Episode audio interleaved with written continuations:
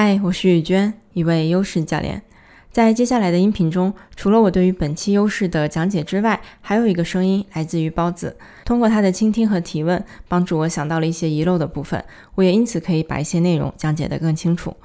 这个优势解读的系列内容来自于 Strength Profile 这份优势测评。如果你还不了解的话，可以去听听之前发布的《带你认识三份专业优势测评》那期内容。相信你点开这期音频，应该是对于我们即将讲解的优势有兴趣。那我们就直接开始吧。现在我们看一下这两个优势，一个是 humility 谦虚，还有一个是 spotlight。就翻译成聚光灯，呃，这两个放在一组呢，也是有点对立的意思。因为谦虚，其实它在这个优势定义里面，它指的是说，呃，我们有的人吧，或者说你有这个优势的话，你会倾向于就是把这个，比如说做成了一件事情，或者有什么样的功劳，你不会马上揽在自己这儿，你愿意把这个功劳分享给其他的人。所以如果有这个倾向，当然这个指的是。呃，我们在说优势，都是说你是正正面的一个能量，就是你这么做你是非常开心，或者说你非常愿意，甚至说别人把功劳拿走，你把这个功劳给了别人之后，你是更愉快的一个状态。那这样子的情况的话，就说明它是你比较天然的优势，因为它能给你带来能量感。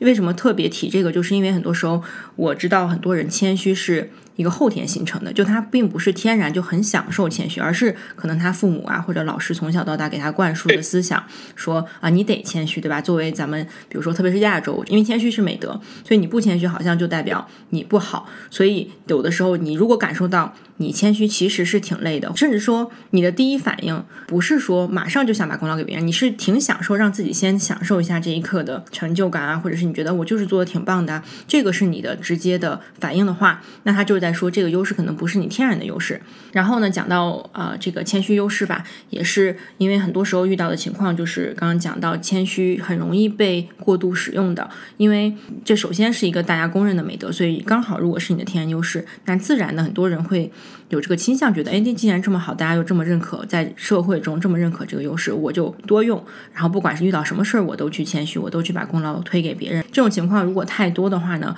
就会造成。可能该自己去认可自己的时候，你反而不会去认可。不认可，其实同时也等同于你可能不接受自己的成功或者是成就。如果太过了的话，就会让有一些人会觉得可能比较自卑啊，或者是对自己有些不好的呃认识，因为你通常都觉得功劳都是其他人的，你什么都没做，或者说你自己其实没有什么贡献。所以这个部分，如果大家觉得过度谦虚，其实可能给你带来了一点困扰，指的就是可能让你有一些不愉快的情绪啊，或者说因为这样，可能甚至被一些人利用了。因为有的人知道你可能很谦虚，或者是不在意这些，他会主动去抢来你的功劳，或者是。利用你去做一些事情，你感受到了这些负面的影响的话，那可能就要提醒自己，或者说刻意的关注一下，是不是你的谦虚虽然是你的优势，但是你用的有点太多了。那方式呢？怎么去调整？一个是你可以，当你意识到之后，你可能就会有一些收一下，对吧？在你该用的时候。那其他的就是说，你去发掘你的其他优势，在比如说这个时候这个事情，如果你承认是你的功劳的话，对你更好，或者说。对整个大大情况，对其他人，对整个事情都更好的话，那你就可以借助其他优势，帮你去更好的接受或者感激你自己的这些成就。嗯，因为我觉得我应该是没有这个优势的人。你在讲的过程当中有一个，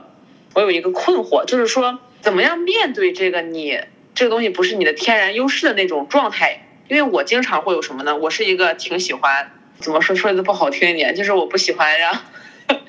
我喜欢让我自己懒得多一点，嗯，就是从小往脸上贴金的那种小孩儿，呃，或者有时候我会有一点嫉妒，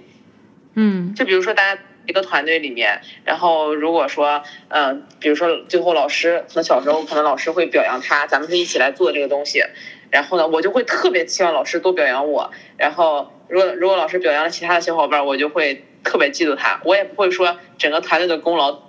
呃，多推给别人不可能，就心里会特别不舒服，会有一种我是被逼无奈的，我我是要做给别人看的那种作秀。但是我是在想，就像我们没有这种天然优势的人，我们应该怎么样去面对我们这种的，我们这种特质会是一个比较好的状态？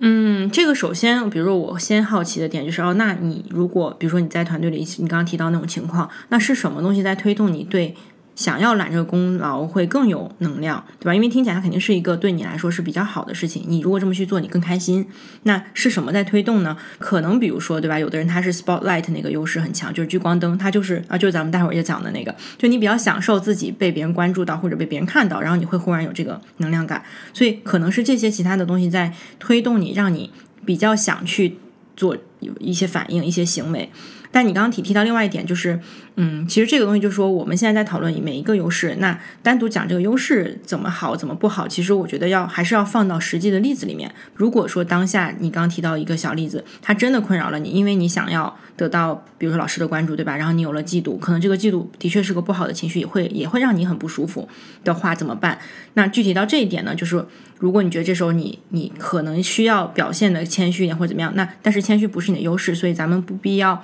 一定要从谦虚这条方向，就是你不是是要学的谦虚，而是说去看你的优势里面有没有哪些优势在当下用起来的话，能够达到你想要的一个结果。就比如说结果是你不太嫉妒对方。对吧？那可能是什么呢？就是假设你有 gratitude 那个感恩的优势，可能这时候你就去感恩。哎，其实他真的做了挺多的，我真的挺感谢他做了什么部分，或者是真的感谢老师可能也认可了我的什么点。当你把这个东西转换了一下之后，你其实就不嫉妒了，对吧？就结果来说，你达到了不嫉妒，但你不需要去刻意的谦虚。哦，我明白了。而，对，而而且你这样一说，好像提醒了我，就是我平常是怎么样去做的。嗯，就一般，尤其是小团队合作的时候，这种情况特别多。团队合作一定是大家都都贡献出力量了，嗯，但如果这个时候大家都说谁谁谁呃好像呃展现的特别好的时候，我就会崩溃了，我就我而且我就特别想体现出来我的价值，然后这个时候我会怎么劝我自己呢？就是你像你刚才说的，就是可能以前我没有有意识的去思考我到底是我的哪。优势哪个特质在？但是我以前都是这么劝自己的，就是我会说，你看咱咱这个事儿吧，咱就就事论事啊，你你占多少，我占多少。你如果说咱比如说他他的确占了百分之七十，那我就是去祝贺他这百分之七十的成就。但是你要是想想让我，就像我一直理解谦虚是什么呢？就是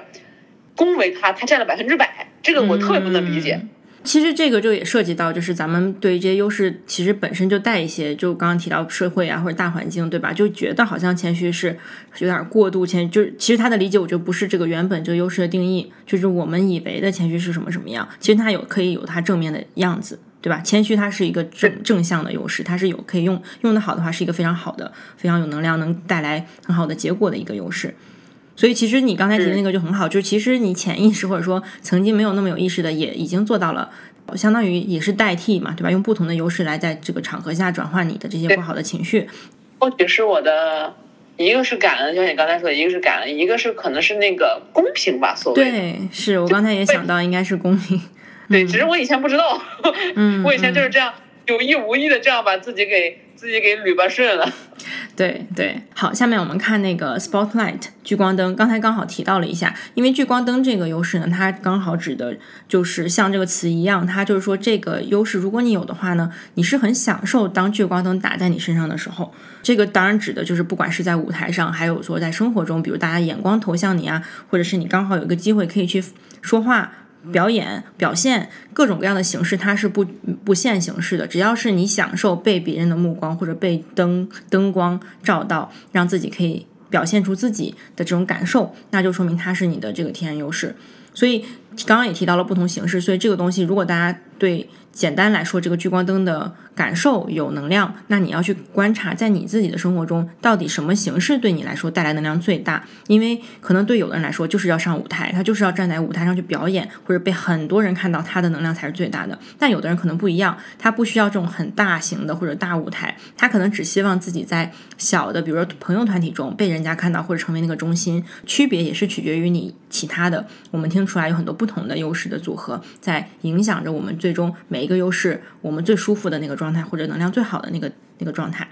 然后相反呢，讲到就是说，如果它不是你的天然优势的话，呃，首先刚才我讲那种情况，对吧？大舞台啊，或者被别人关注，你可能就是自然的会不舒服。就是比如说这个是我自己就的确没有这个优势，所以我会直接的感受到只要被聚光灯照到或者被别人看到，我反而第一感觉不是激动或者是很很很有能量，我是会觉得很想躲，就是很想闪开这个聚光灯，或者让我觉得很不舒服，或者说我即使可以在舞台上发表，或者说现在呃做一些节目啊，去去讲一些东西被别人看到，但是做完这整件事之后呢，我会觉得累，所以我需要休息，或者是需要做点别的事情，把我的能量这个电给充回来，所以这是一个比较基本的区别。